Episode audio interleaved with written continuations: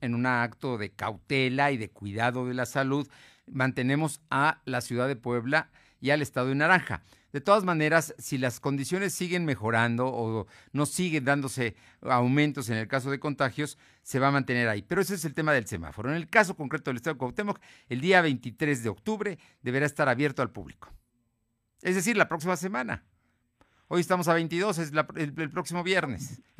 Sí, el próximo, de este viernes en 8. Así es, Fernando. Pues comentarte que efectivamente él se ha llamado precisamente a pues a guardar todas las, las sanidades precisamente para que no se vuelva a un contagio eh, de manera colectiva.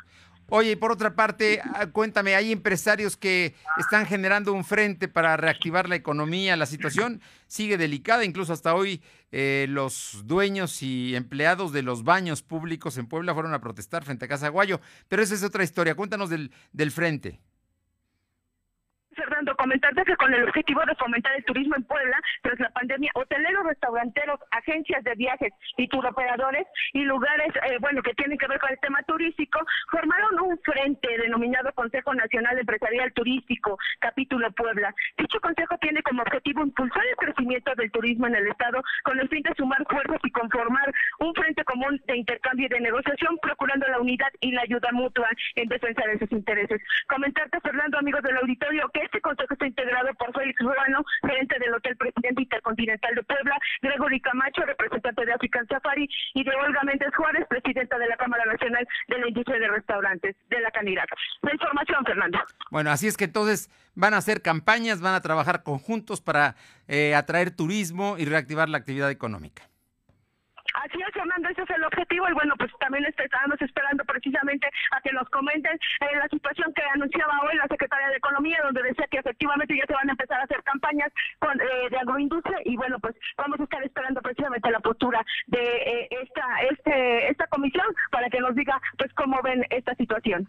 Oye, y en el caso de los bañeros que fueron a Casa Guayo, fueron simplemente su protesta y se retiraron.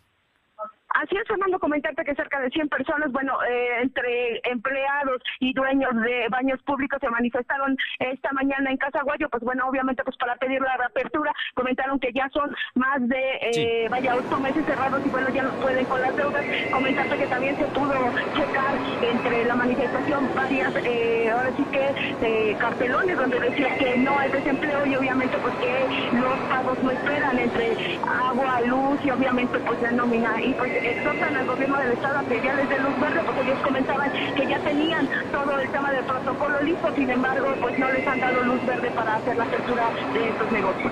Muchas gracias. Seguimos al pendiente. Son las 2 de la tarde con 7 minutos, 2 con 7. Vamos con mi compañero Silvino Cuate. Esta mañana en su conferencia de prensa cotidiana, el gobernador eh, Luis Miguel Barbosa habló de operativos especiales en el Triángulo Rojo y es que, de acuerdo al decreto, la justificación del decreto que se dio precisamente eh, para que la policía estatal tomara el mando policíaco en el municipio de Camachalco, se explica que está la presencia del cartel Jalisco Nueva Generación en varios de los municipios del Triángulo Rojo y también de la capital de Puebla, de la zona metropolitana. Así es que eh, los operativos especiales, Silvino, te escuchamos. Buenas tardes. Buenas tardes. Informante que el gobernador Miguel Barbosa Huerta anunció que implementará una serie de estrategias de para combatir el centro delictiva en la zona del estado denominado Triángulo Rojo. Para ello, iniciará en el municipio de Camachalco y continuará con Cuscolotla, Montaján, Tostepec y Yehualtepec. En conferencia de prensa, Barbosa Huerta señaló que pasadas administraciones ignoró la problemática que se venía generando en esta demarcación. Agregó que para combatir la delincuencia en esta zona es necesaria la colaboración de las autoridades municipales, la forma operan las bandas de crimen organizado. Asimismo, pidió a los agentes municipales coadyuvar en el combate a la delincuencia, ya que la seguridad es la mejor forma de cerrar el periodo de su administración. Información, Armando. Bien, oye, por otra parte, hoy continuó el tema de las del reportaje de Televisa del martes pasado, donde se dan a conocer que hay muchas patrullas que se están rentando y que no están saliendo, porque, bueno, ellos tienen alguna argumentación de que no hay personal.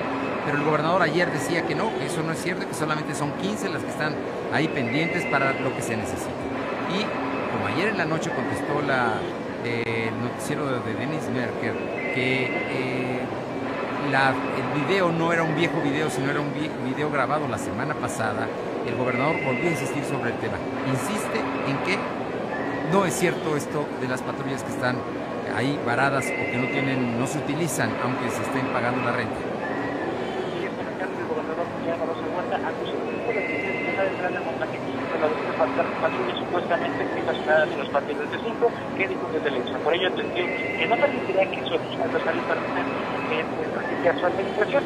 En conferencia de prensa, Roca Huerta dijo que ya tiene identificados y informados que participaron en la grabación y el próximo día serán sancionados. Rosa Huerta denunció la falta de gasolina, gasolina e insumos para los policías estatales, como lo declaró elementos de la corporación. Aseguró que el gobierno del estado destina más de 25 millones de pesos mensuales en la compra de hidrocarburo para el manejo de las patrullas. Dijo que es falso que los elementos de seguridad cubran la gasolina, como lo difundieron en el reportaje. Asimismo, aseguró que el 20% del salario que pedían los uniformados se les otorgó, por ello actualmente se está pagando 11.580 pesos. La información. Oye, y ahora que hay muchos antros y tables abiertos, no es problema del gobierno del estado, ¿no? Es problema de los ayuntamientos, especialmente todos los que están ahí, en, por ejemplo, en Forjadores. Uno de ellos es el Bikini, y hay varios en esa zona, ¿no? Así es comentarte que el gobernador Miguel Barroso Huerta anunció que los antros tables dance no tienen permitido su funcionamiento y las autoridades municipales son las encargadas de vigilar que no estén operando de manera ilegal. En conferencia de prensa, Barbosa Guardia señaló que la apertura de esos negocios podrá ser un poco de inspección de que no respetarían las medidas sanitarias. Dijo que su administración no recibió alguna solicitud por parte de los niños de antros para su apertura. Por ello, en caso de que se hayan dirigido a los ayuntamientos, estos tendrán que verificar que no estén funcionando. Información. Bueno, pues yo creo que ahí le pueden hablar al, por ejemplo, el presidente municipal de San Pedro Cholula, ¿no? Que es precisamente la zona de Momoxpan, que es Junta Auxiliar de San Pedro, donde están estos antros. Muchos de ellos, te digo, abiertos sin ningún problema y además sin limitaciones. Oye, muchas gracias. Buenas tardes, Silvino. Y vámonos con mi compañera Aure Navarro para que nos comente sobre el tema de, de, Morena. Morena es un partido que tiene muchos problemas, incluso el propio gobernador hoy habló de una gran debilidad, pero el secretario general considera que, que no, que van a aumentar incluso, van a tener más gente todavía este, en el caso de Morena. ¿Cómo ves? Pues así es, Fernanda, tal como lo mencionas, Morena en el estado de Puebla pues tiene la mira incrementar al doble pues el número de alcaldías que son gobernadas por este instituto político en la actualidad, esto durante pues obviamente el proceso electoral local en el 2021. Para lograr esto, pues el secretario general con funciones como presidente del Comité Ejecutivo Estatal de Morena, Edgar Carmedia de los Santos, pues llamó precisamente, Fernando, como lo decías, a los funcionarios emanados de este partido, pues a mantener una relación cercana de atención con los ciudadanos y pues así no descuidarlos. Indicó que Morena sigue preparando, pues se sigue preparando para que en medida de que se acerque pues ya el proceso electoral el próximo año, pues se generen las condiciones para mantener también una mayoría en el Congreso Federal, así como aumentar pues el número de los municipios gobernados por Morena. Edgar Garmelia admitió que en el estado de Puebla pues están dadas ya las condiciones para que precisamente este partido pues encabece muchos ayuntamientos, ya que por ahora son 47 las demarcaciones gobernadas por Juntos Historia incluyendo la más importante, es decir, por la capital de la que dijo, bueno, pues van a intentar mantener y pues en este caso, si es que existe una pelea con otro instituto político, pues recuperarla, Fernando. Bueno, y luego de que ayer por la tarde el Tribunal Electoral del Poder Judicial de la Federación aprobó más partidos políticos, algunos aliados Tres de ellos a los que les dio reconocimiento son aliados de Morena. Estás hablando de el partido, eh, lo que era Encuentro Social, que ahora va a ser Encuentro Solidario, el PES, que tiene diputados incluso y que va a ser, que es aliado de Morena. Estás hablando del partido de la maestra Elba Ester Gordillo, que es el partido, si no estoy mal, de las redes sociales progresistas, y estás hablando de Fuerza Social por México, de Pedro Aces, que también es un senador de Morena. O sea que esos tres partidos son aliados de Morena y con ellos seguramente, aunque no pueden formar alianzas, van a tener candidatos de Morena. Eso es por un lado. Y por el otro, eh, se negó el registro al partido de Margarita Zavala y Felipe Calderón, México Libre y con ello pues no habrá más que un partido de derecha que es el PAN opositor al gobierno del presidente López Obrador. Así es que Morena dice que va a seguir aumentando a pesar de todo su militancia, ¿no? En Puebla y su presencia. Así es, Fernando, por ello precisamente en ese contexto que acabas de mencionar, pues es como se dan estas declaraciones de que Morena pues estará fuerte en el estado de Puebla y bueno, pues esa es la presencia que ahora van por incrementar pues el número de alcaldías. Muy bien, Muchas gracias, Aure. Gracias, buena tarde. Son las 2 de la tarde con 14 minutos, 2 con 14. Lo de hoy es estar bien informado. No te desconectes. En breve regresamos. Regresamos. Asómbrate y encuentra en Coppel tu Samsung al mejor precio. Estrena la nueva serie Galaxy A en Amigo Kit de Telcel y disfruta de sus pantallas de alta resolución, sus increíbles cámaras y su poderosa batería que te mantiene en marcha todo el día. Con Samsung lo increíble es para todos. Elige tu cel, elige usarlo como quieras. Mejora tu vida. Coppel. El Comité de Evaluación te invita a participar en el proceso de selección para las vacantes en el Instituto Federal de Telecomunicaciones y en la Comisión Federal de Competencia Económica. Si tienes experiencia en los temas de telecomunicaciones y competencia económica, esta oportunidad es para ti. Tienes el 25 de septiembre al 14 de octubre. Revisa las convocatorias y regístrate en comitedevaluación.org.mx. Comité de Evaluación. Mejor vámonos por respeto, tomamos fraternidad, luego tolerancia y cuando lleguemos a participación, giramos y ya por ahí nos vamos. La tarea de darle dirección a nuestras vidas es de todas y todos. Así hacemos comunidad. En cuanto me mudé, actualicé mi domicilio ante el INE. Quiero ser parte de mi comunidad cuando decidamos nuestro destino. Si te cambiaste de casa, ve al módulo y actualiza tu credencial. Tienes hasta el 10 de febrero de 2021. Contamos todas, contamos todos. INE. Venga, pa, una más, tú puedes. Lo chido es que pasando más tiempo en casa, descubrí que a mi papá y a mí nos gusta hacer ejercicio. Lo chido, lo chido es que los niños sigamos nuestros sueños. Pero ¿sabes qué no está chido? Que bebas alcohol siendo menor de edad. Habla con tu familia sobre el tema.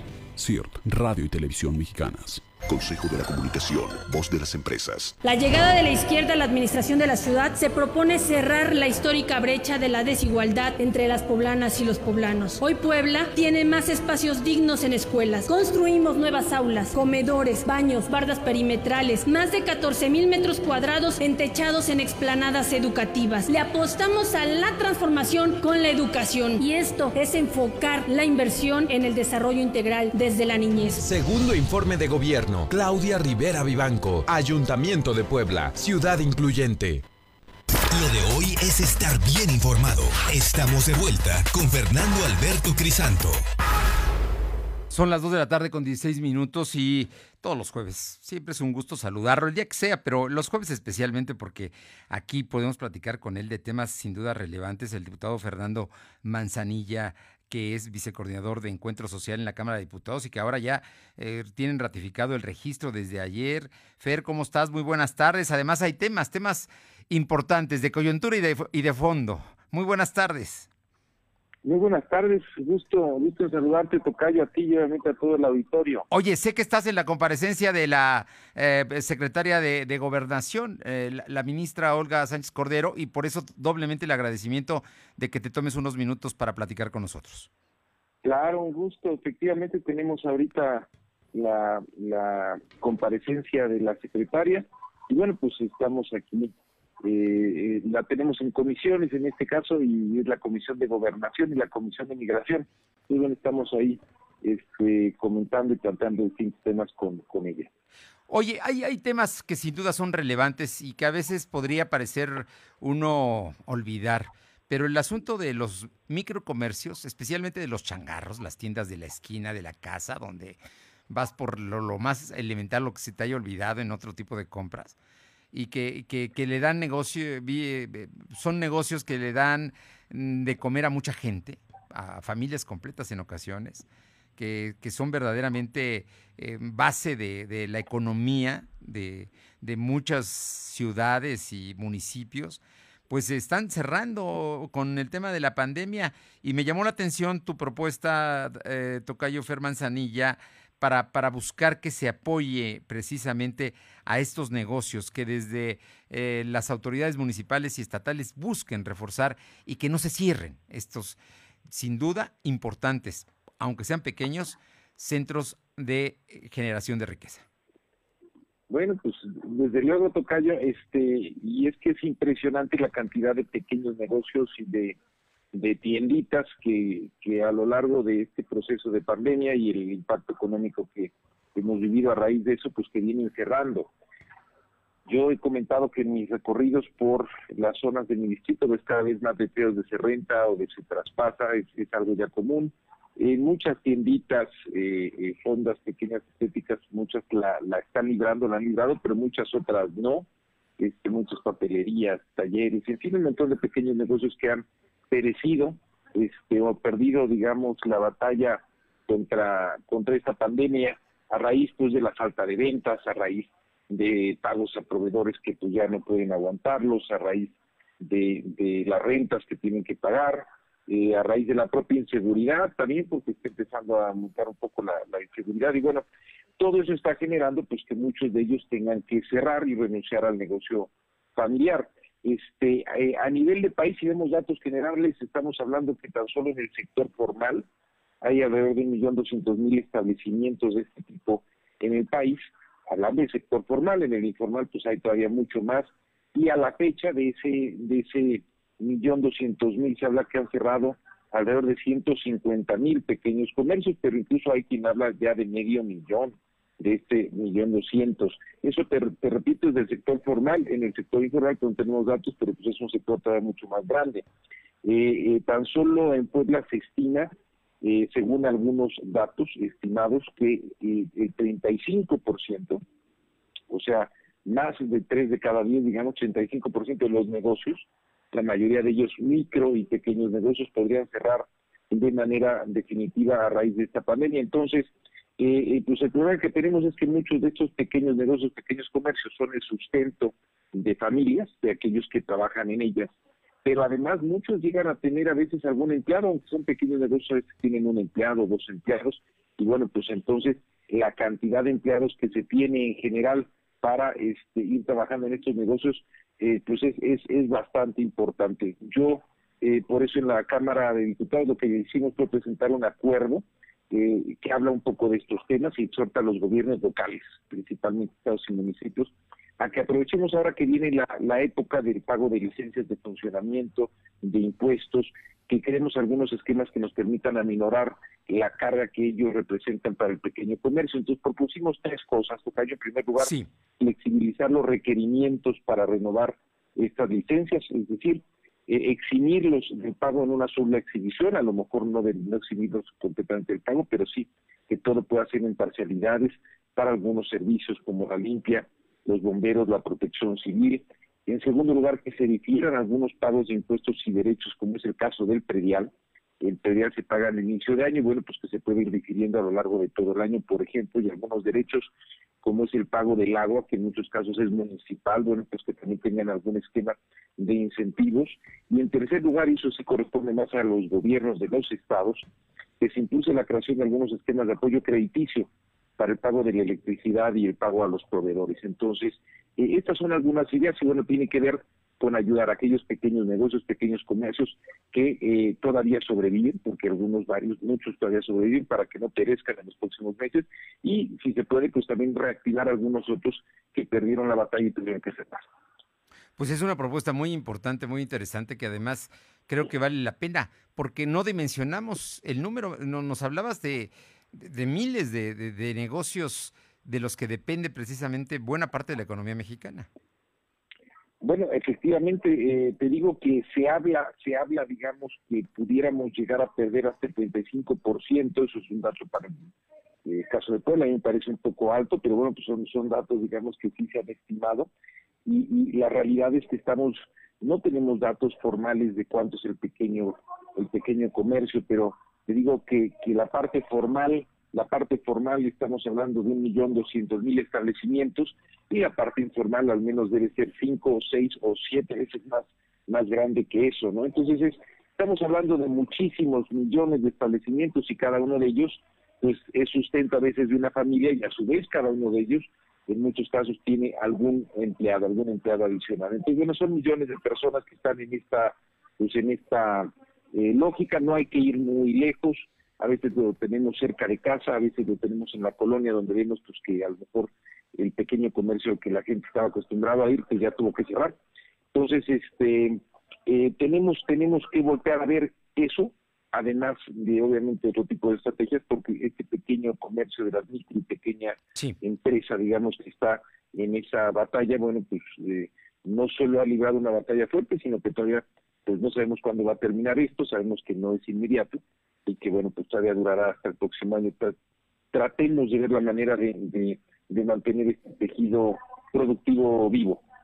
Y que es un tejido social muy, muy importante porque son empleos de millones de personas. Así es que Efectivamente. es el sustento de, muchas casas. Un, un, dato, eh, eh, los pequeños, eh, los microcomercios en algunos datos que, nos han dado, se estima que le dan empleo más o menos, estoy hablando de pequeños, ¿no? Pequeños negocios, los changarros, pequeños comercios, más o menos le dan empleo a, alrededor de una tercera parte de toda la población ocupada en el país que no está en actividades agrícolas. Es decir, si tú quitas las actividades agrícolas y te quedas con el resto, más o menos una tercera parte de la actividad eh, eh, de empleo se da a través de estos microcomercios. Entonces, bueno, pues es una dimensión enorme.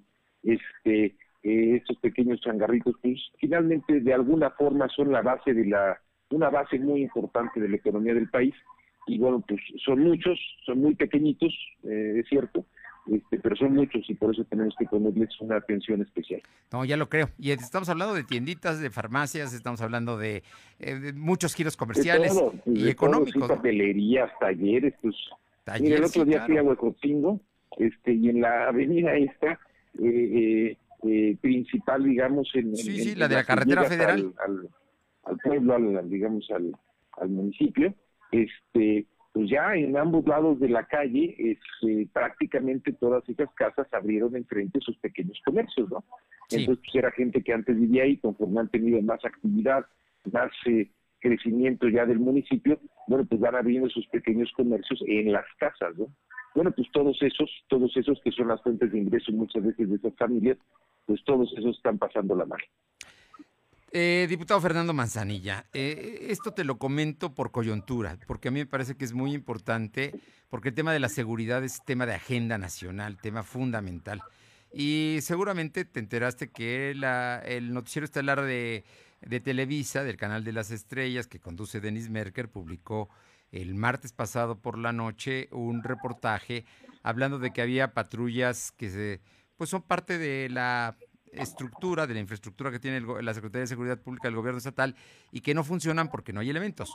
Esto fue desmentido por el señor gobernador y después, eh, por la noche de ayer miércoles, nuevamente Dismerker dijo que lo, lo que se acusaba que eran inventados o que eran viejos videos no era tal, mostró pruebas del hecho y hoy se volvió a referir a un asunto y hoy directamente se citó tu nombre como como autor intelectual del reportaje. Y yo, yo ahí sí quisiera, eh, aprovechando esta oportunidad y este momento de coyuntura, que nos dijeras cuál es tu, tu, punto de vista con, con, relación a esto. Creo que incluso ya fijaste posición en tus redes sociales, pero creo que el público merece también saber de parte de Fernando Manzanilla, porque pues se te acusa y, y digo, yo no veo pruebas, pero bueno, se te acusa.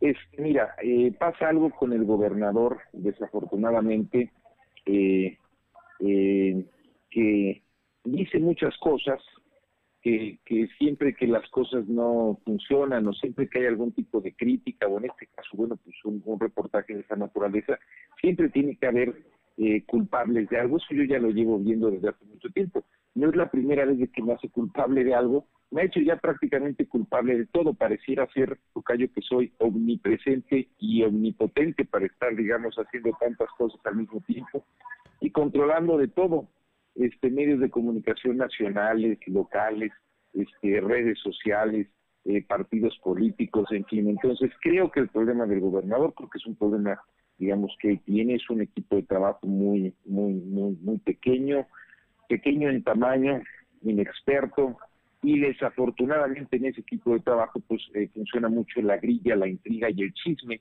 y, la verdad es que pareciera ser, suena increíble decirlo, pero pareciera ser que el, que el gobernador compra todas. Este, y cuando le meten un chisme, pues la compra, eso es digamos lo que yo, lo que yo pensaría. En este caso en particular, incluso lo subí a mis redes hace un rato, entonces bueno, cerrando el, la primera parte de esto, pues obviamente yo me desligo de ese asunto. Este, y bueno, pues un reportaje de Televisa eh, es un reportaje de Televisa, y más si le dieron después una doble contestación. Eh, en términos numéricos es muy sencillo, lo subí a mis redes hace un rato.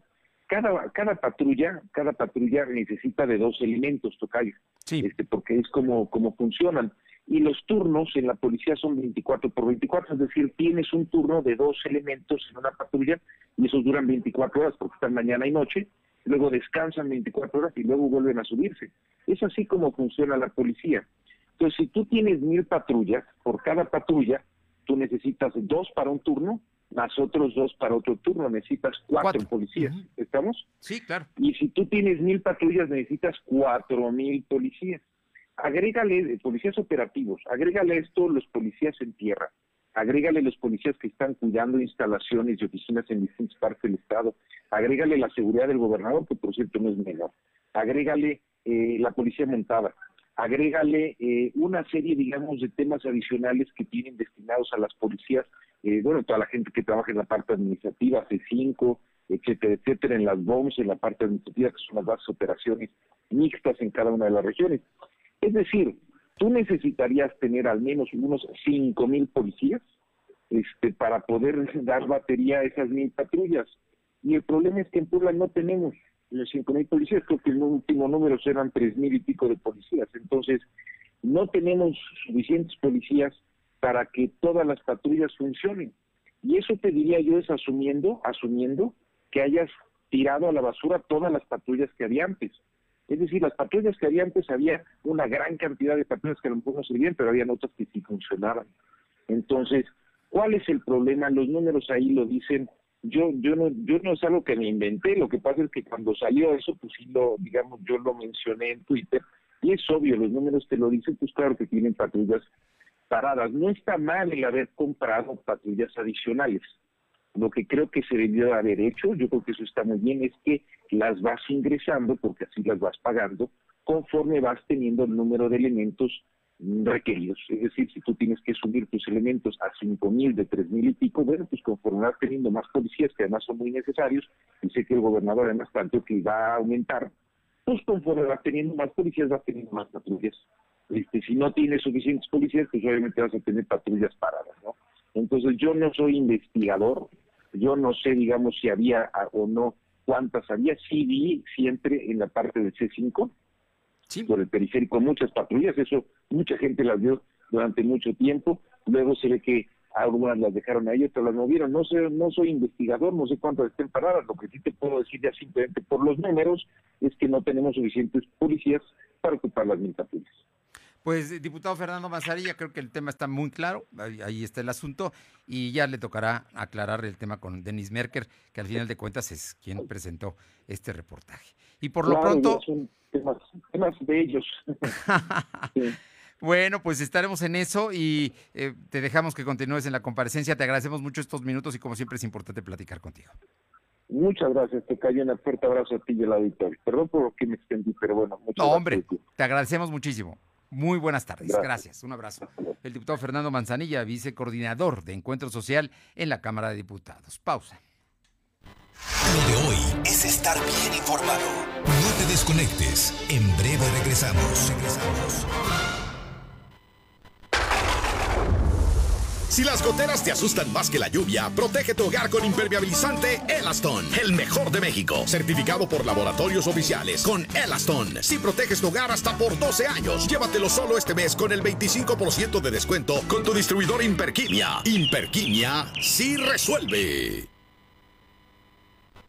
En esta nueva normalidad y con un recinto que atiende las nuevas medidas sanitarias, iniciamos un nuevo periodo ordinario que hará historia con una mesa directiva formada principalmente por mujeres. Agendas parlamentarias con temas prioritarios como salud, educación y seguridad. Los análisis del informe presidencial y el presupuesto 2021. Para las y los diputados, el trabajo legislativo no se detiene. Cámara de Diputados, Legislatura de la Paridad de Género.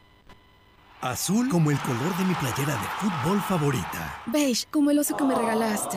Rosa como mis zapatos. Combina los colores que quieras. Ahora es más fácil. Llegó a Comex la promoción Color Gratis. Llévate dos colores y el tercero te lo regalamos. Es gratis. Atrévete y date color. Color gratis. Solo en Comex. Promoción válida en tiendas Comex participantes. Consulta promoción y productos participantes en tienda. No aplica con otras promociones.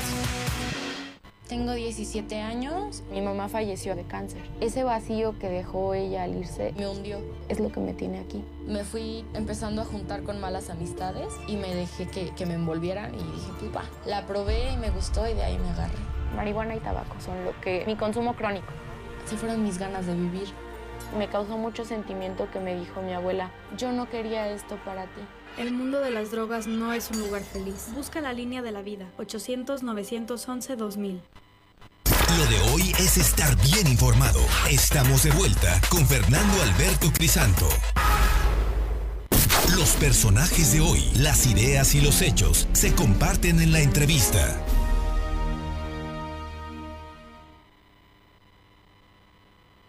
municipal con la presidenta municipal de Puebla, Claudia Rivera Vivanco. La primera presidenta municipal de izquierda que gobierna esta ciudad, muy joven, mujer, pero mujer entregada, en serio, a sus actividades, a su vida. Y hoy exactamente se cumplen dos años de haber llegado a esta posición con un amplio respaldo social. Claudia Rivera Banco, muchísimas gracias por darnos esta oportunidad de poder platicar contigo, de saber lo que se ha logrado y los retos que están por venir. Muchas gracias, Fer, bienvenido. Por supuesto, siempre es un gusto compartir, compartir con todo el auditorio, con la ciudadanía. Ha sido un reto muy importante. Me parece que todos los mexicanos y mexicanas que le apostamos a la transformación de nuestro país sabíamos que iba a ser un reto interesante, no una tarea de un solo día.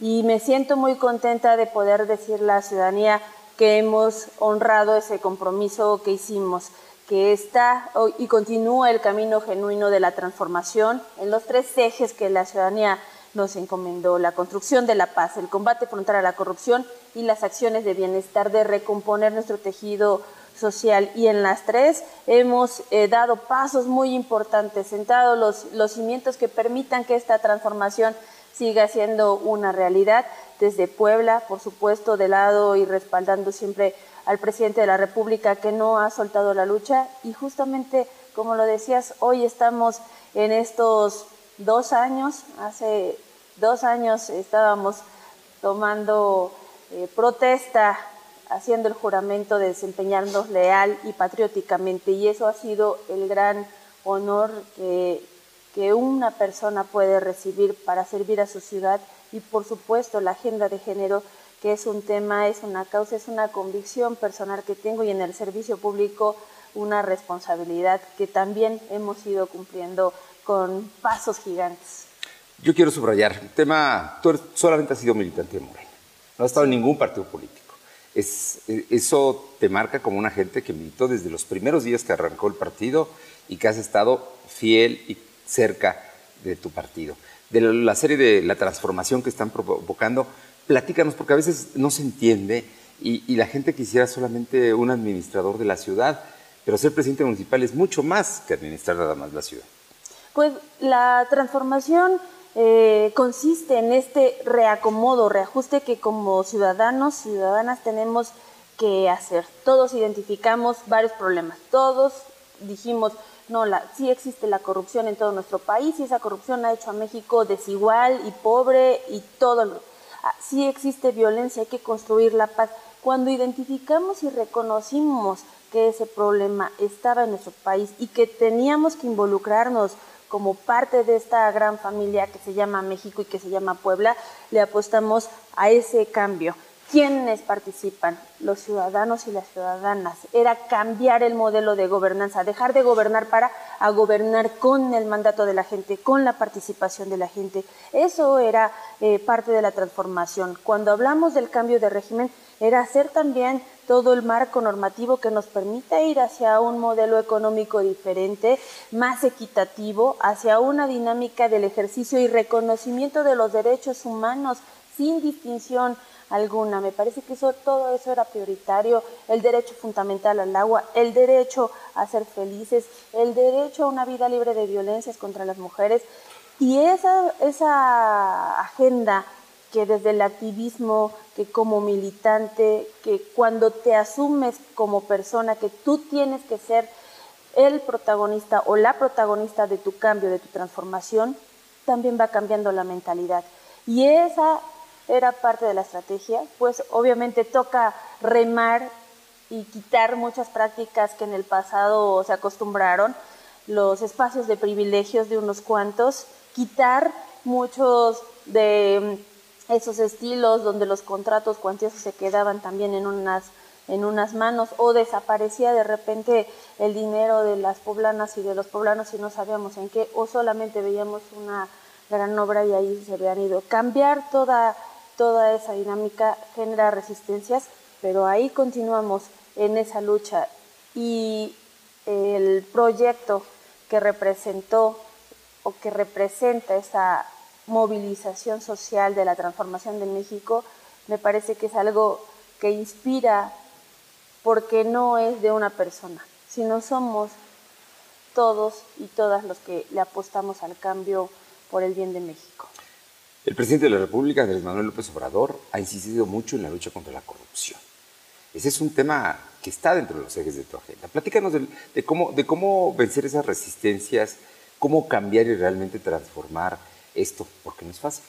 No, no es fácil. El, para que exista corrupción se requiere de dos, de alguien que pidió y de alguien que dio. Ahí se cierra el círculo y entonces se, se consuma, digamos, que el acto de, corruptela.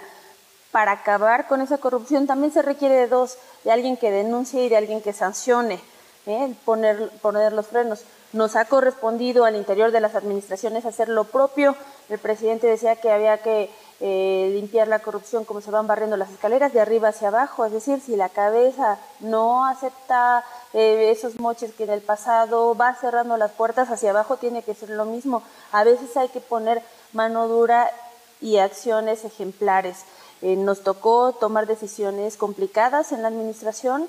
Ah, uno de ellos ha sido el cambio de fondo que tuvimos que hacer en la Secretaría de Desarrollo Urbano, no de uno, sino de varios funcionarios eh, que estaban trabajando, la mayoría, me parece que el, grueso venían de administraciones pasadas, por un em, voto de confianza que yo decidí eh, otorgar, porque creo en las personas, creo en la gente y en el servicio público te debes a tu ciudad, a quien paga tu salario, entonces le apuestas a ese profesionalismo. Desafortunadamente algunos traicionan, se acostumbraron a las prácticas del pasado y no traicionan a la presidenta traicionan a la gente que confía en que van a ser un buen servidor o servidora pública. Y me parece que esas acciones, que, insisto, no han sido fáciles, pero han sido contundentes, de limpiar, de dictar que te haga una auditoría, una auditoría al interior de la dependencia, no solo revisando esta administración, sino administraciones pasadas, sirve de ejemplo para que otras áreas hagan lo propio, para que otros trabajadores se den cuenta que no, oh, no estamos este, bromeando, que vamos en serio y con fuerza. Digamos que entonces no es solamente esta dependencia de desarrollo urbano, hay auditorías en, otras oficinas, no, no, no, es la misma reacción ni la misma acción pública, pero se cuida y se evita que haya actos de corrupción. Por supuesto, eso tenemos que estar haciendo. Esta administración municipal es la administración más observada de la historia, es la más auditada. Tenemos auditorías preventivas eh, en curso, incluso de programas que todavía ni siquiera arrancan. A todos les hemos dicho que sí, porque no hay nada que ocultar y porque además esa también es mi, obligación, el estar rindiendo cuentas, eh, sí en una dinámica un tanto compleja, porque la pandemia nos ha modificado muchas cosas. Algunos programas han tenido que ser de nueva creación, etcétera, pero a todos les hemos dicho que sí, me parece que esto puede abonar a la legalidad y a la transparencia. Y la transparencia es una herramienta que te ayuda a combatir la corrupción. El municipio de Puebla ya traía un primer lugar en transparencia. Eh, nosotros le subimos el estándar a transparencia efectiva, es decir, ya no solamente se informaba cuántos folders, lapiceros, sino empezamos a hacer transmisiones en vivo de licitaciones, eh, para que supiera la gente cómo se hacen las contrataciones de tal o cual servicio. E hicimos también eh, la calidad de la información que se otorga, el diseño de portales para colocarlos y que la gente lo tenga a la mano en todo momento. Y eso nos llevó al primer lugar en transparencia efectiva. Después instalamos este tablero de obra pública, que es el mapa del municipio, para que la gente pueda ver si se están realizando obras en otras partes del municipio. Hoy puedes ver que todo el municipio se sombrea, se colorea de que hay al menos una acción, es decir, tocamos todas las juntas auxiliares, las 17, y eran, hoy puedes ver ahí cuánto costó la obra, qué empresa tiene el contrato, cuánto empleo están generando, porque ya fue otra de las peticiones que se les hizo, que se genere empleo en la zona, eh, de empleo local, para ir reactivando, comunidad. fortaleciendo nuestra economía local, justamente. Y eh, se ha hecho, se ha alcanzado una inversión histórica en las juntas auxiliares, a lo que llevábamos eh, de este año en agosto. juntas auxiliares. 40%. Porque, porque hoy estás yendo, es la primera presidenta municipal que yo conozco, y mira que conozco a muchos presidentes municipales, que está yendo a dar informe a la junta auxiliar, con todo el riesgo que implica, ¿eh? desde que te encuentres oposición y reclamos y cosas, pero que tú te presentas y das información y has llevado obra. Platícanos un poco más, subrayanos esa parte, porque Puebla son 17 juntas auxiliares, no nada más es la capital. Es correcto. 17 juntas auxiliares que llevaban un rezago, que estaban en un abandono eh, muy pronunciado. Como son las periferias, muchas de ellas se invisibilizaron por años. Entonces creíamos que a lo mejor ni existían o no existía el problema. Cuando las visibilizas, pero además las haces participar, además escuchas el mandato y empiezas a llevar las acciones, va cambiando también eh, la dinámica del día a día de las personas. Vamos haciendo acciones de justicia social.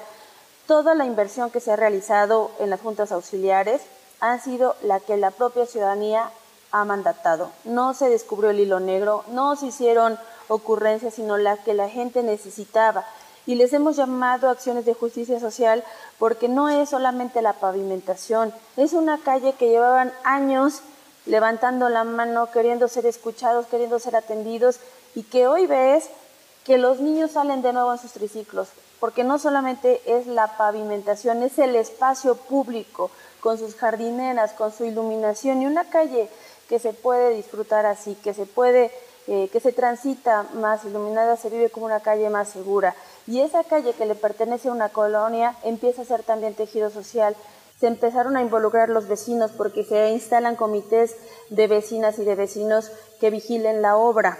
Y entonces vuelven a recuperarse el saludo, vuelven a, a, a querer Se participar en la mejora de su entorno. El 40% del recurso de obra pública ha sido destinado a las juntas auxiliares.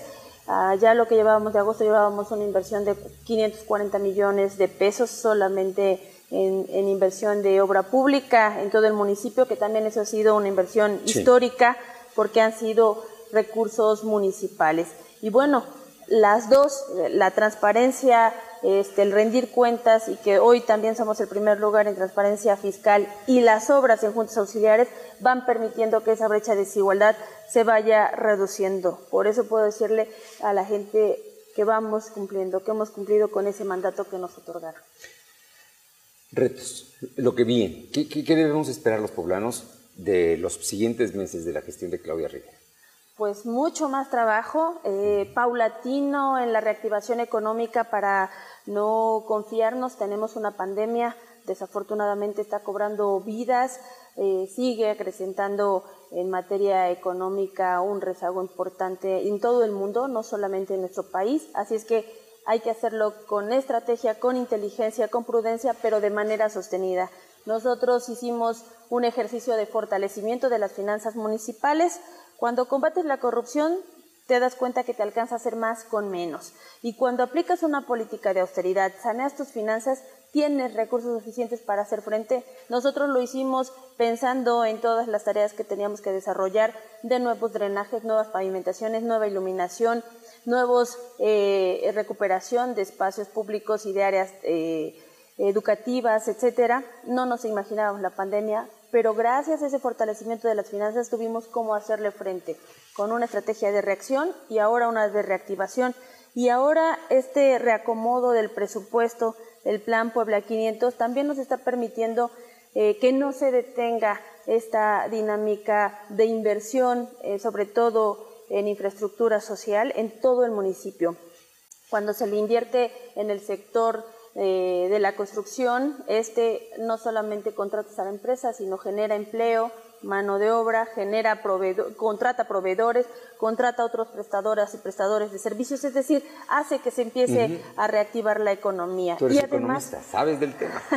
y además te permite eh, atender las prioridades de esas colonias, de esas unidades habitacionales, de esas juntas auxiliares. Así es que consideramos que es la mejor estrategia. Además, recibimos el, el acompañamiento eh, eh, técnico de la UNAM, integramos a mesas de trabajo Sí. a los sectores empresariales, a organismos, para que todos tuviéramos claridad de hacia dónde íbamos a empujar y fueran tiros de precisión. Así es que vendrán muchas más obras de justicia social, de desarrollo y bienestar en nuestras juntas auxiliares. Este año ya con el presupuesto participativo también unidades habitacionales como la Margarita San Ramón, Aguasanta, Villa Frontera, que también tiene una dinámica muy importante. y También que habrá obra, trabajo. También lo estaremos realizando. Yo no me quiero despedir, ya estamos a punto de terminar, pero Morena, la política para la presidenta municipal, ¿qué, qué- qué también esperemos? Porque el próximo año es un año muy importante Sí. de consolidación y hay nuevos partidos políticos también. ¿Cómo lo ves? ¿Cómo lo ves tú? Porque, porque tú has sido morenista siempre y vas a seguirlo siendo. Voy a seguir siendo, yo creo en este movimiento más, Morena es, es más un movimiento que un partido político y hay que eh, verlo de esta manera. Va a continuar, me parece, yo observo, yo, yo, yo me doy cuenta y tengo elementos para decir que la gente tiene confianza. Por supuesto, también hay un enfado social, la propia pandemia ha generado diferentes sentimientos, emociones, pero tiene mucha confianza. Si no existiera esa confianza, como decía yo, la gente no presentaría sus denuncias, que son las que nos han acompañado para el combate a la corrupción. Si no existiera esa confianza de la gente, no solamente en Claudia como presidenta, sino en este proyecto de transformación, en este movimiento que no deja de ser también una dinámica política, la gente no se sumaría a la construcción de la paz y a formar comités de vecinas y de vecinos para construir la paz. Llevamos más de 2.000 en, en el municipio de Puebla y se siguen conformando más para implementar tecnología, para implementar. Entonces me parece que va avanzando, que la gente eh, tiene una confianza. Por supuesto hay una desesperación porque siempre queremos cuando hay un cambio que sea muy rápido, este, pero creo que eh, no se ha defraudado la confianza de la gente y sobre todo se le da la cara, se escucha y se, se atiende todo, el, el reconocimiento, el abrazo, la sonrisa y también cuando hay un enfado, cuando al final hay que ponernos de acuerdo porque esta es nuestra casa, hay una sola consigna y eso les he dicho a todos, incluso a los que son de oposición.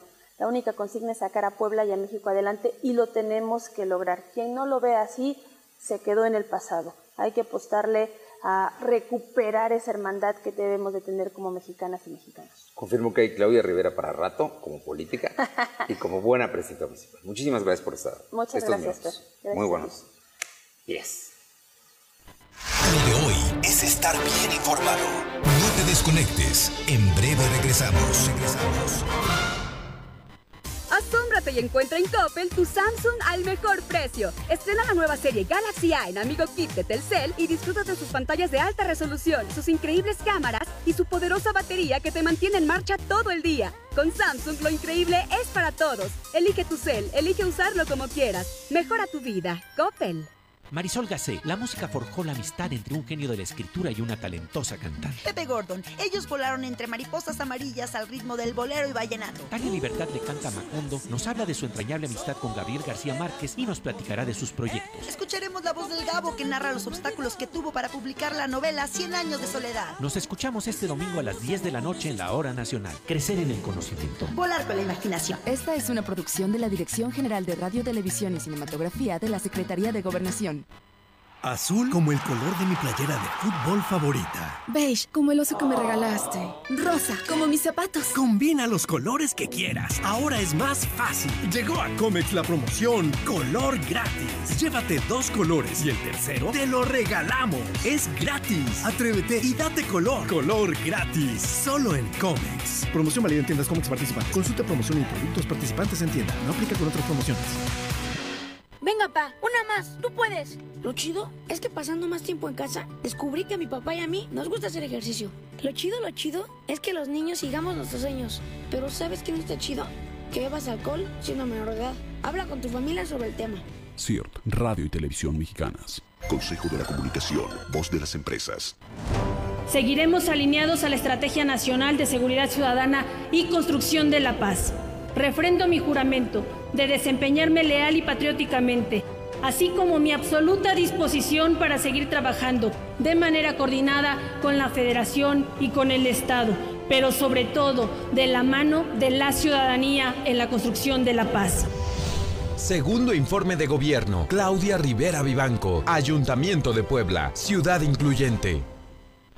Lo de hoy es estar bien informado. Estamos de vuelta con Fernando Alberto Crisanto. Vamos rápidamente con Paola Aroche, Atlisco Puebla. Hoy hay informe en Atlisco, Paola. Así es, ¿qué tal? Muy buenas tardes. Y sí, efectivamente, ese día en punto de las 5.30 de la tarde, el presidente municipal Guillermo Velázquez, pues rendirá su segundo informe de labores frente a unas, eh, pues, 150, 200 personas, esto por el tema del coronavirus allá en lo que es el centro de convenciones. Serán alrededor de cinco ejes los que estarán tratando, entre ellos el tema de seguridad, obra pública, eh, pues todo lo que se ha realizado prácticamente a lo largo de todo este año. Y también algo que enfatizó fuera el, será el tema de la inversión por eh, el tema de la pandemia. Así que será en punto de las Sí. 5.30 de la tarde cuando se dará eh, arranque con este informe de gobierno al cual se espera asista el gobernador del estado. Va a estar, eh, hasta donde entiendo, va a estar eh, de manera virtual, va a mandar un mensaje en ese momento, pero quien sí va a estar presencialmente va a ser el presidente nacional de acción del PAN, de Marco Cortés. Así es que estaremos muy atentos, Paola. Muchas gracias. Buenas tardes. Buenas tardes y vámonos ahora con Caro Galindo a la región de Texmelucan. Te escuchamos, Caro. Buenas tardes, Fernando. Decirte que el día de ayer Vilulfo Atlixeño Zavala, presidente municipal de San Felipe Tetlalcingo, rindió su segundo informe de gobierno sin la presencia de cuatro regidores, entre ellos la de gobernación, quienes se manifestaron en contra de las acciones del, del alcalde emanado de Morena por el mal gobierno que ha encabezado. Decirte que esta situación estuvo a punto de cancelar el informe, ya que no iba a tener quórum el presidente municipal. Sin embargo, el evento se realizó el día de ayer en San Felipe Tetlalcingo. Bien. Oye, eh, trascendió que hubo un operativo en Moyotzingo. ¿Se tiene ya datos o todavía eh, la Guardia Nacional no ha dado a conocer de qué se trató? Así es, lo han dado a conocer del todo, pero eso se desarrolló en la calle Las Flores, en la Junta Auxiliar de Moyotzingo, donde las autoridades realizaron un cateo en domicilio y trascendió que habían asegurado varias eh, varias unidades que contaban con reporte de robo, sin embargo no se ha hecho oficial. Lo que sí te puedo decir, Fernando, es que la presencia ya de la Guardia Nacional en Moyotzingo ha sido permanente a raíz de esta situación. Gracias, muy buenas tardes. Y vamos hasta Tehuacán porque hoy empieza la temporada de mole de caderas. Eh, Luz María Sayas, ¿cómo te va? Muy buenas tardes. Hola, ¿qué tal, Fernando? Muy buenas tardes para ti y nuestros amigos de lo de hoy. Bueno, pues aquí en Tehuacán, Puebla, este jueves 15 de octubre y tercer jueves del mencionado mes da inicio la temporada del tradicional y famoso mole de caderas. Y con esto se llevó a cabo, como ya habíamos dado a conocer en tiempo y forma, el, el ritual, el ritual de la matanza que se llevó a cabo a través de redes sociales. Con esto da paso a la temporada gastronómica ritual que, como habíamos dado a conocer con ante- anterioridad, y también sí sabemos que este rico platillo típico de la región de La Matanza, donde inicia y concluye hasta el 30 de octubre, concluye este 15 de octubre y concluye el 30 de noviembre, perdón, en donde se espera un gran repunte en el sector restaurantero para degustar de este tradicional platillo con un costo aproximadamente de 370 a 450 pesos. Importante comentar, un platillo tradicional aquí en el municipio de Tehuacán, Puebla, pero que también se vende en algunos restaurantes en la ciudad de Puebla. Hasta aquí mi reporte, Fernando, regreso contigo. Gracias, Luz María Sayas. Empezó la temporada en mole de caderas. Vamos a los deportes. Lo de hoy es pasión y la pasión está en juego. ¿Qué tal? ¿Cómo estamos, Paco Herrera? Ya te veo preparado para estar el 23 de octubre en el Cuauhtémoc. Fernando, buenas tardes. Así es, pues hoy el gobernador de Puebla, Miguel Barbosa, anunció que el Estadio Cuauhtémoc va a reabrir sus puertas a la afición la próxima jornada, la, la jornada 15, que empieza el viernes 23 de octubre precisamente, donde el Puebla de la Franja va a recibir al líder del torneo, el León, en un partido bastante atractivo. El aforo va a estar limitado, en este momento lo están limitando la, la Liga MX al 30%, lo que quiere decir que podrían entrar unos 14 mil aficionados que no es muy distinto al promedio de entrada que tuvo la campaña Sí. pasada del Puebla, que fue 16 mil. De- diríamos que andar- andaría como en un lleno de la temporada pasada, ¿no? O en una asistencia más o menos de ese número. Pero bueno, lo importante es que hay protocolo que se va a llevar a cabo. Ya luego nos platicas exactamente qué protocolo se va a seguir y cómo podrán conseguir los boletos, las 14 mil poblanos que aspiren a llegar, eh, que va a ser boletos en línea. Sí, no va a haber taquillas, este, va a haber bastantes reglas, no podrán entrar menores de 12 años, el estacionamiento también va a tener un aforo limitado, no se va a poder entrar con banderas, no van a poder sentarse en grupo y la venta de alimentos y bebidas también va a estar muy limitada, solamente algunos que vengan empacados y que se vendan dentro del estadio. Todo este protocolo es el, así regresan los aficionados a partir de mañana a los estadios de, del fútbol mexicano, mañana con dos en Aguascalientes y en Mazatlán. Oye, y pasando rápidamente a los playoffs, buenísimas están poniendo la serie. Sí, ayer lo de los Dodgers fue impresionante, dos noticias importantes. La primera es que el mexicano Julio Urias se llevó la victoria y empata al Toro Valenzuela con cinco triunfos en playoffs, pero lo más interesante fueron que los Dodgers de Los Ángeles ayer apalearon 15-3 a los Bravos de Atlanta con 11 carreras en la primera entrada, un récord absoluto en la historia de los playoffs. Y por el otro partido, los Astros de Houston ganaron un partido 4-3 contra los Mantarrayas de Tampa Bay y pusieron 1-3 la serie. Se pone buena, se pone buena y eh, sabemos que son cuatro de siete partidos a ganar. Sí, hoy pueden, pueden liquidar la serie las mantarrayas, juegan a las 4 y Bravos Dodgers van a obligar a un quinto juego, así que todavía hoy vamos a esperar, si aunque gane Bravos, todavía la serie continuaría mañana. Mañana continuamos, mañana empieza la, empiezan ya, regresa la temporada de, de fútbol, pero nos das detalles mañana, ¿te parece? Perfecto, Fernando. Gracias, Paco. Y gracias a usted por haber estado con nosotros en lo de hoy radio. Por supuesto, regresamos mañana en punto de las 2 de la tarde. Por lo pronto es jueves, cuídese. Nos encontramos aquí mañana. Gracias. Fernando Alberto Crisanto te presentó Lo de hoy radio. Te esperamos de lunes a viernes, de 2 a 3 de la tarde por esta frecuencia, en la cobertura más amplia a nivel estatal. Y síguenos en internet www.lodehoy.com.mx y en nuestras redes sociales como arroba LDH Noticias. Lo de hoy radio.